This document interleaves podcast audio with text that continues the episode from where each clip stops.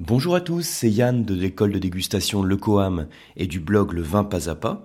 Et je voudrais vous parler aujourd'hui hein, dans, ce podcast d'un thème qu'on a déjà abordé à d'autres reprises, euh, sous peut-être d'autres angles d'approche, hein, puisque c'est un thème qui est extrêmement vaste, qui est très complexe, c'est le thème des accords mets vins.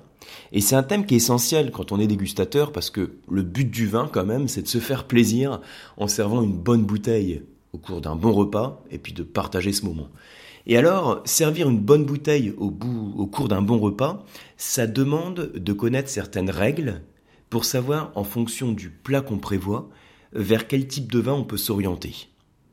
Donc ça, ça fait partie, enfin c'est la problématique de base d'un accord mets vin, qui peut également fonctionner dans l'autre sens. Vous pouvez avoir une belle bouteille dans votre cave, et vous dites avec cette belle bouteille, je veux la mettre en valeur, je veux apporter, donc faire une belle alliance avec un mets, et quel type de mets je peux proposer en face.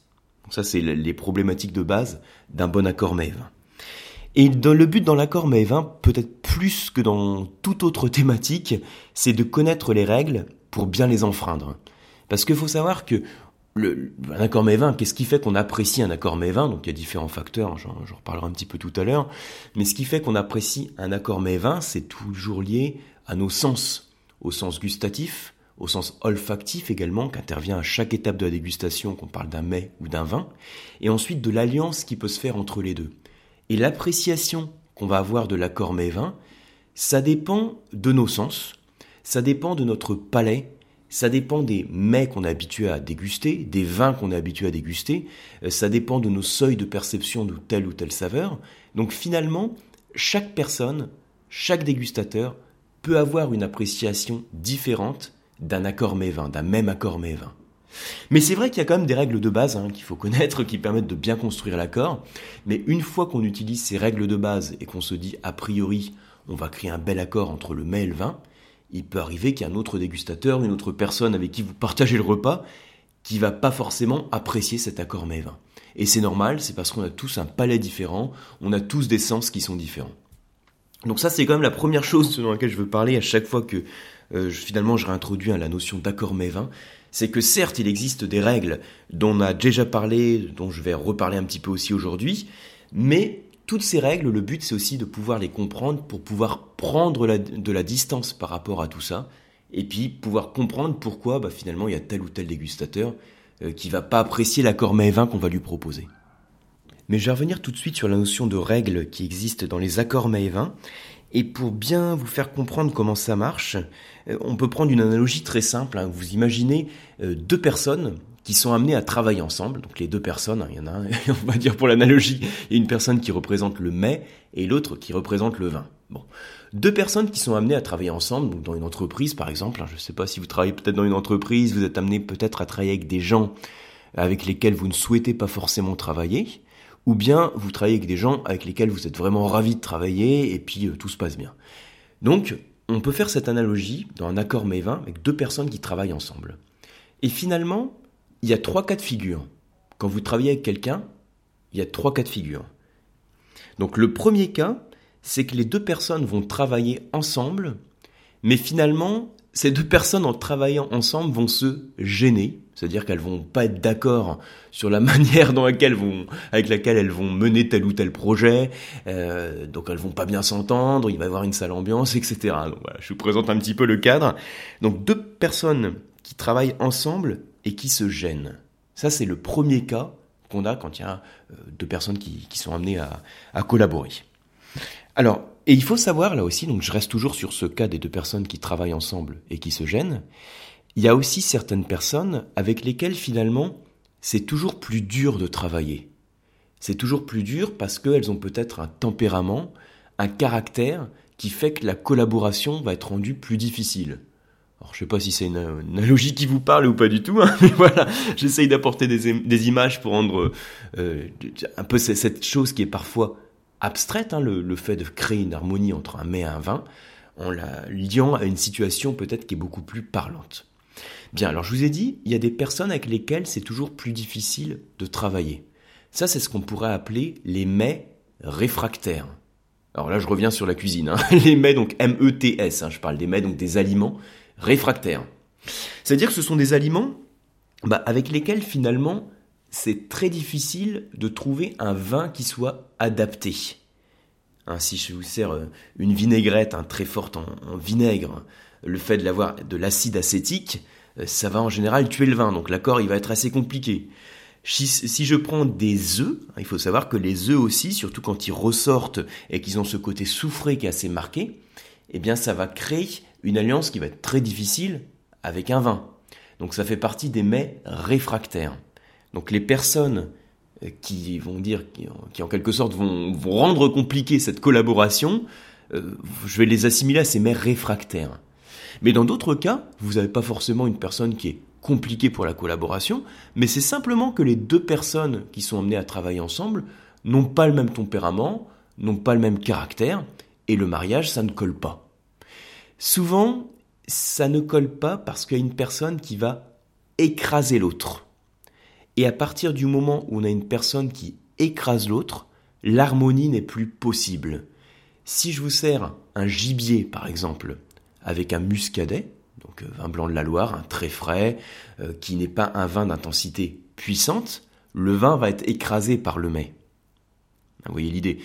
Euh, si je vous sers, par exemple, un dessert au chocolat, une mousse cacaotée, qui est assez puissante, hein, qui a une forte amertume en bouche, donc qui est très puissante, et qu'en face, je vous mets un champagne, un brut nature, l'harmonie ne va pas être intéressante. Parce que le mets va être très puissant, va avoir tendance à écraser le champagne, mais le champagne avec son acidité, il y a son acidité qui va ressortir, et ça va pas être du tout une harmonie que vous allez créer. Donc là, on va pas avoir une alliance qui va pouvoir se construire. Je peux imaginer un autre thème aussi, si par exemple je prends un fromage, je prends un roquefort, donc fromage à pâte persillée, qui est puissant en bouche, une intensité qui est, qui est très puissante, ça a une grande persistance aussi en termes d'arôme.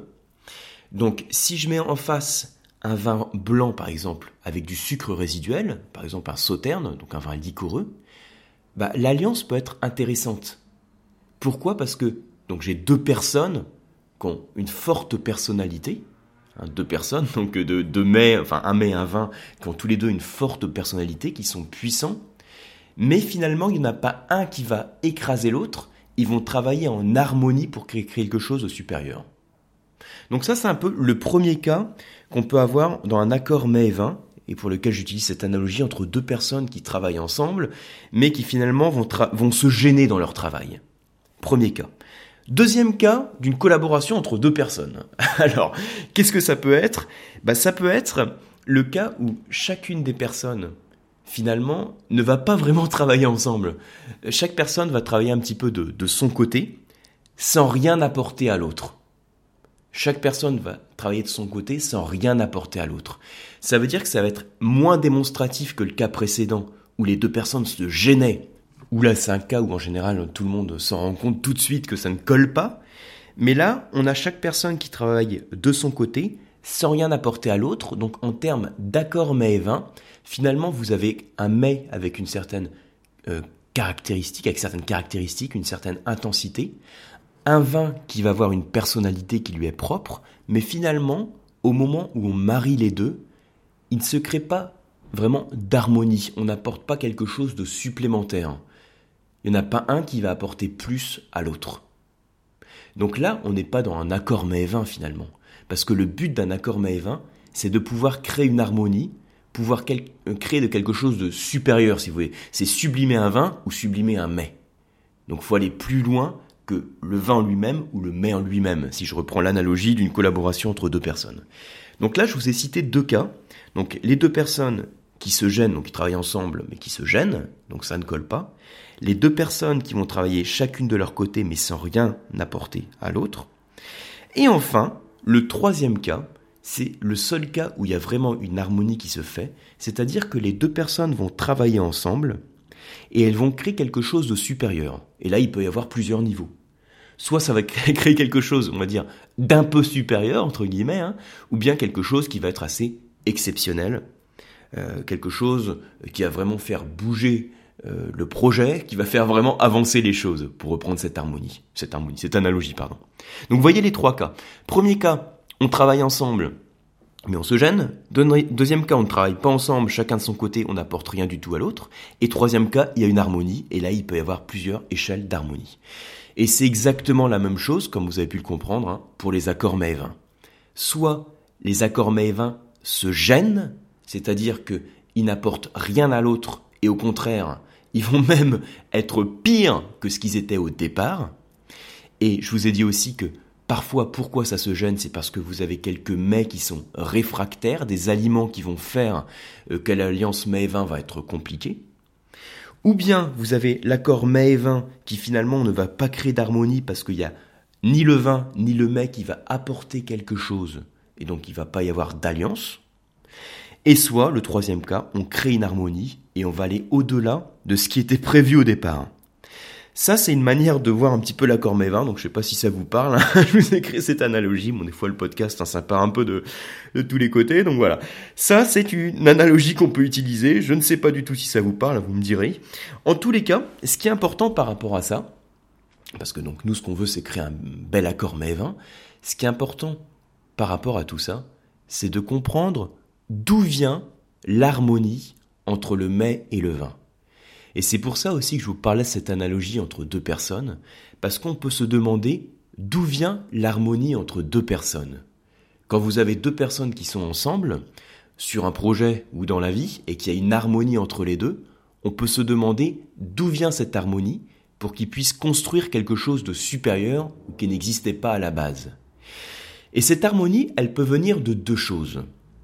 Elle peut venir déjà d'une complémentarité entre les deux personnes il y a une personne, par exemple, je sais pas, qui est, euh, qui est timide, qui s'exprime pas beaucoup, et puis l'autre personne qui, est, qui va beaucoup plus s'exprimer, et donc finalement ça va arranger la personne qui s'exprime peu que l'autre personne s'exprime plus. Ou alors, au sein d'un projet, il y a une personne qui a des compétences sur tel ou tel domaine, et l'autre personne qui est pas trop compétente sur ces domaines, mais qui maîtrise des choses que l'autre personne ne maîtrise pas.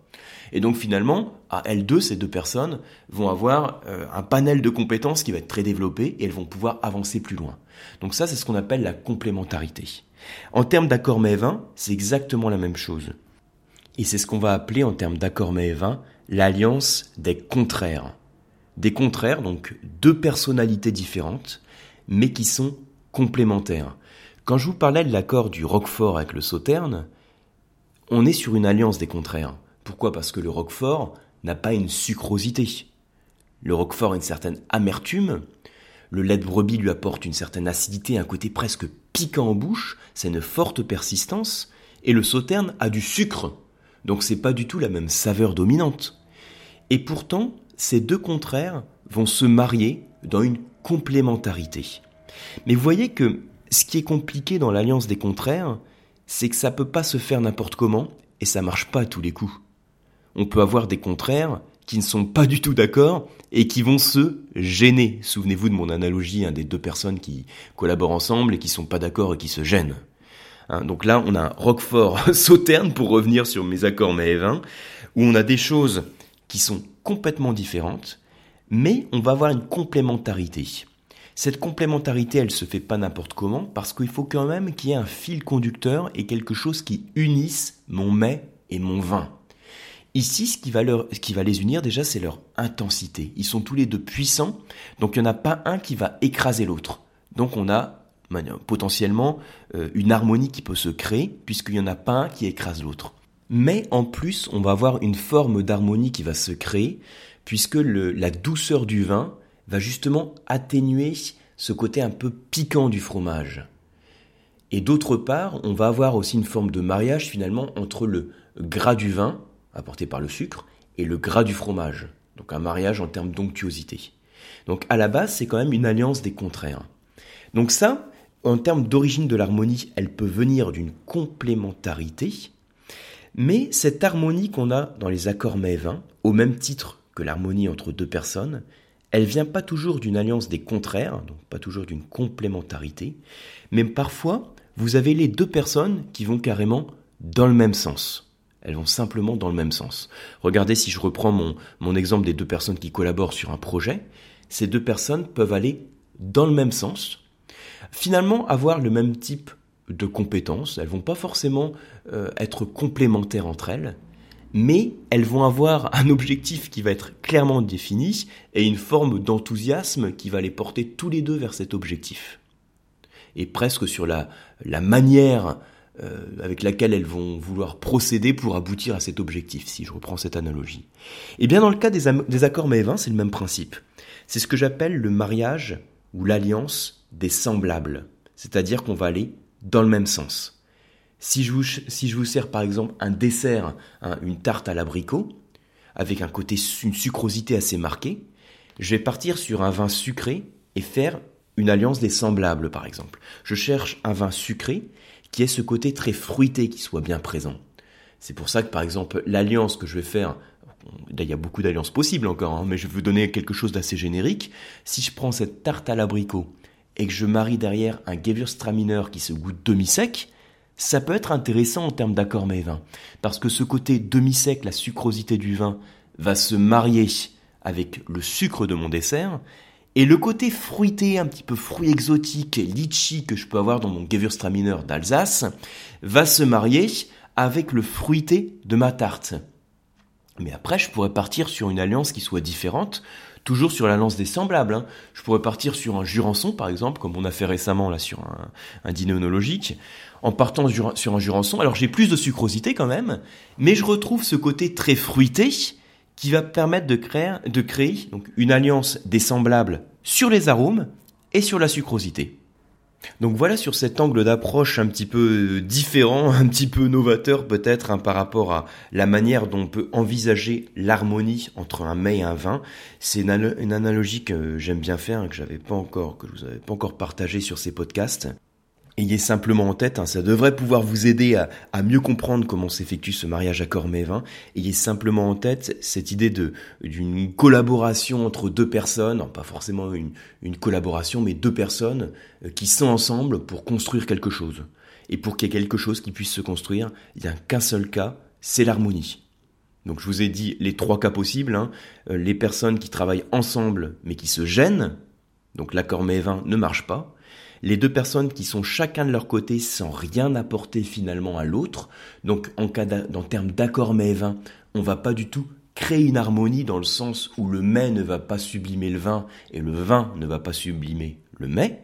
Et enfin, le seul cas possible, celui de l'harmonie, c'est quand les deux personnes vont ensemble vers le même but et elles vont créer quelque chose qui est supérieur à ce qu'elles étaient prises seules initialement. Et là, on a différents niveaux d'harmonie. L'autre point dont je vous ai parlé, c'est l'origine de cette harmonie hein, qui permet la collaboration des deux personnes ou finalement un bel accord vin. Ça vient de deux choses. Soit on a des personnes qui sont complémentaires, donc dans le cas d'un accord vin, c'est ce qu'on appelle l'alliance des contraires. Soit on a les deux personnes qui sont pas forcément complémentaires, mais qui vont franchement dans le même sens. Et ce qui les fait finalement avancer plus loin que si elles étaient seules. Et c'est ce qu'on appelle l'alliance des semblables. Voilà, donc j'espère que ça vous a parlé. Euh, en tout cas, moi j'espère vous retrouver très vite donc sur un prochain podcast, sur le blog. Euh, n'hésitez pas aussi, hein, je vous invite à le faire, à laisser un petit commentaire sur le podcast euh, sur iTunes. Ça permet donc de faire connaître le, podcast et de mieux le référencer. J'espère vous retrouver très vite sur les prochaines masterclass de la dégustation. Donc pour ce prochain mois, les masterclass de la dégustation vont être consacrées à toute la partie euh, fût de chêne, reconnaître le fût de chêne, connaître le fût de chêne dans l'élevage du vin, quel va être son apport, quels sont les différents types de fût de chêne, et ce sont des choses finalement qui sont essentielles, finalement que vous ayez, que vous aimiez d'ailleurs les vins boisés ou pas, hein. ça fait partie des connaissances vraiment à avoir en tant que dégustateur, puisque au moment de, enfin avant la mise plutôt du, vin en bouteille, vous avez une phase d'élevage hein, qui peut se faire en cuvinox ou en fût de chêne. il y a d'autres cas possibles. Hein, pour l'instant, là, pour, pour faire très vite hein, dans cette présentation en deux minutes, je vous dis simplement donc euh, cuvinox ou fût de chêne. Et chacun des types d'élevage va contribuer à construire la personnalité du vin que vous dégustez. Vous pouvez reconnaître, on va dire, bon, assez facilement l'élevage d'un vin en fût de chêne, mais après c'est intéressant de connaître en fonction euh, de, du type d'élevage, en fonction de la durée d'élevage, du type de bois, comment tout ça, ça peut se répercuter dans le vin. Et vous allez voir, ça va être aussi l'occasion de déguster des vins qui sont euh, très surprenants, très intéressants, et puis, ce qui est aussi très, le plus important, qui sont très bons. Voilà, donc ça c'est sur les prochaines masterclass de la dégustation que vous pouvez retrouver. Hein, pour l'instant, c'est toujours le lien qui est, qui est sur le blog Le Vin Pas à Pas. J'espère vous retrouver aussi sur les cours d'onologie à Paris. À très bientôt.